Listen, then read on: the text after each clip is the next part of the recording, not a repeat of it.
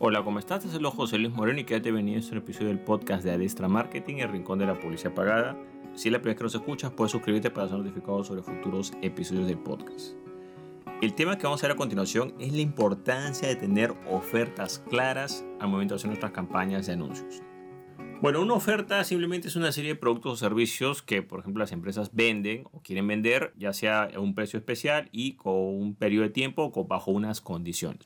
Para entender este punto hay que tomar en cuenta que la oferta hay tres puntos específicos como mencionado que la componen. En primer lugar es lo que es el tiempo. Si una oferta no puede considerarse como tal si es de forma eterna, digamos, tiene que tener una fecha de inicio y una fecha de finalización. Eso es muy importante.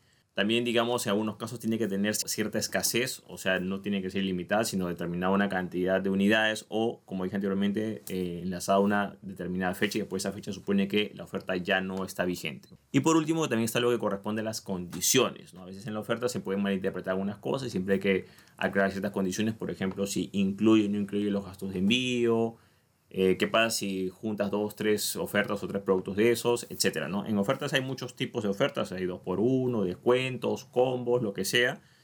Pero aquí lo más importante y el punto por el cual estoy haciendo este episodio es que toda oferta tiene que ser clara. Entonces, ¿qué es lo que sucede? Que muchas empresas y negocios a veces desarrollan ofertas, digamos, como que a la carrera, de forma rápida o sin mucha planificación, y de repente deciden, bueno, decirle, mira, esta es la oferta tal y listo, ¿no? Y a veces como no está muy bien pensado, a veces esa comunicación no es muy clara. Entonces, por ejemplo, esto es algo que a veces, eh, asesorando diferentes empresas y negocios, he visto que a veces de repente se apresuran a lanzar la oferta. No es que la oferta que esté mal, sino que está mal comunicada. Y yo siempre trato de colocar como ejemplo el tema de un chiste. Por ejemplo, si tú cuentas un chiste, si el chiste está bien hecho, las personas se van a reír y lo van a entender. Si un chiste tienes que explicarlo para que las personas se rían, quiere decir que el chiste está mal hecho, o sea, el chiste está mal elaborado. Porque nadie cuenta un chiste y, la gente no lo entiende y tiene que explicarlo para que se rían. No, o sea, tiene que ser sencillo de entender. Entonces, ¿qué es lo que sucede? Que a veces, a veces muchas ofertas tienen el problema de que no son muy claras. Por supuesto que siempre va a haber gente que tiene preguntas, eso es normal, o que a veces no ve muy bien la información, pero entre más clara sea la oferta, más vas a disminuir esas dudas que hay. A unos ejemplos de ofertas confusas que yo he visto, por ejemplo, que le ponen, mira, 5 más 1, o por ejemplo, 7 más 2, o digamos 4 por 3. Eh, claro, en algunos casos se puede entender y en otros casos no.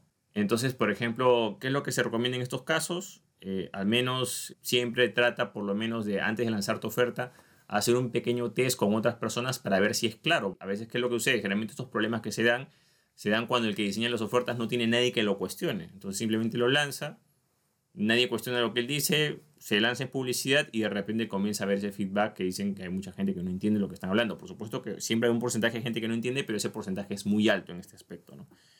Tampoco se trata de que tú hagas una oferta sencilla y, y que en los términos y condiciones pongas un montón de letra pequeña. Eso tampoco ayuda mucho.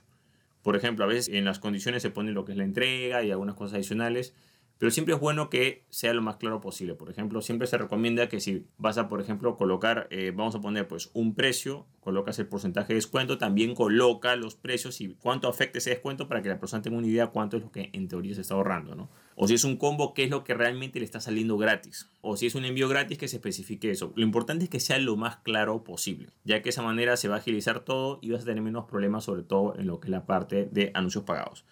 Ahora, hay otro punto que hay que tomar en cuenta que es la planificación y momento. Entre más tiempo te tomes para planificar una oferta, va a ser más fácil de comunicar y va a ser más clara. Entre menos tiempo te tomes, va a ser peor. Ahora, sobre respecto al momento hay que tomar en cuenta que toda oferta, sobre todo por el periodo de tiempo, tiene que tener un periodo de tiempo de descanso, un periodo de tiempo en el cual la oferta no esté disponible. Entonces, hay empresas y negocios que cometen el error de tener una oferta permanente. Entonces, hacen una oferta y de repente cierran la oferta y cuando las personas dicen, mire, quiero la oferta, ya no hay entonces el negocio no tiene, digamos, la personalidad para decir que ya terminó la oferta, intenta extenderla o intenta repetirla muchas veces y pierde efecto porque ya automáticamente el público objetivo sabe perfectamente que esa empresa de negocio siempre está haciendo ofertas y que simplemente la oferta es una excusa, ¿no? Ese es su precio normal. Entonces, ¿qué es lo correcto? Si va a tener una oferta que sea un periodo de tiempo determinado, no sé, pues una semana, dos semanas, un mes, y cuando termine tiene que pasar un periodo de tiempo de precio normal, porque solamente mediante ese periodo de tiempo de precio normal, sin descuento o sin ningún tipo de beneficio, es que realmente se sustenta la oferta y es precisamente lo que va a potencializar tu próxima oferta. Pero esos tiempos de descanso no pueden ser pues de un día, dos días, una semana. Supone, por ejemplo, si tienes una oferta que dura una semana, bueno, pues descansarás un periodo de, tiempo, de precios normales, será de un mes, dos meses o tres meses y de ahí volverás a, otra oferta de una semana, dos días o lo que sea. Pero no puedes tener una oferta que te dure seis meses, descansas, no sé, pues una semana o dos semanas y vuelves a extender otra oferta larga. No, así no funciona, tiene que ser al revés.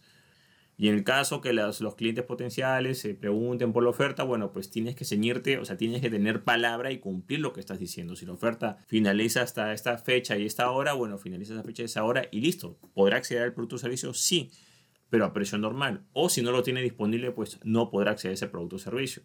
Entonces es fundamental que haya coherencia al momento de lanzar la oferta. Porque si no existe esa coherencia, lo que va a pasar es que las futuras ofertas van a perder relevancia porque la gente sabe perfectamente que no hay coherencia al momento de comunicar eso.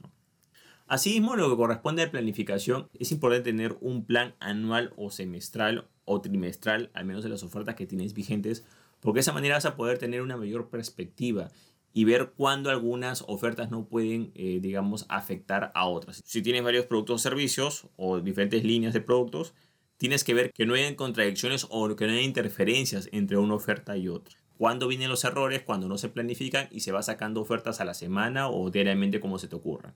Esa es la peor manera de planificar, porque lo único que a hacer es que van a haber más inconsistencias, más incoherencias y más cosas.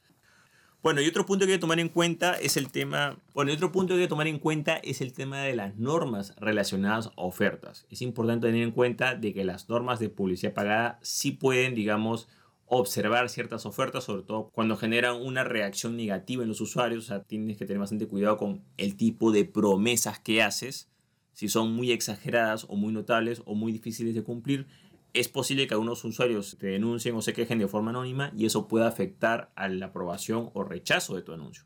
Entonces es importante que esa oferta siempre sea coherente, sea realista y generalmente eh, debes tomar en cuenta que tiene la capacidad de recibir cierto feedback negativo por parte de los usuarios hacia la plataforma publicitaria, lo cual puede hacer que ese anuncio pueda ser rechazado. Bueno, de esta manera hemos visto la importancia de tener ofertas claras en lo que corresponde a los anuncios, generalmente en lo que es publicidad pagada online. Bueno, eso es todo conmigo. Si te gustó este episodio, entonces hacer clic en me gusta, dejar tu comentario en la parte de abajo, compartir el episodio y por supuesto suscribirte al podcast. Así mismo, si deseas que un profesional se haga cargo de los anuncios de tu empresa o negocio, puedes contactarte conmigo de manera personalizada visitando el enlace que ves en la parte de abajo que es josemorenojiménez.com y puedes contactarte conmigo de manera privada para ver cómo podemos ayudarte. Bueno, eso es todo conmigo, muchísimas gracias y estamos en contacto. Hasta luego.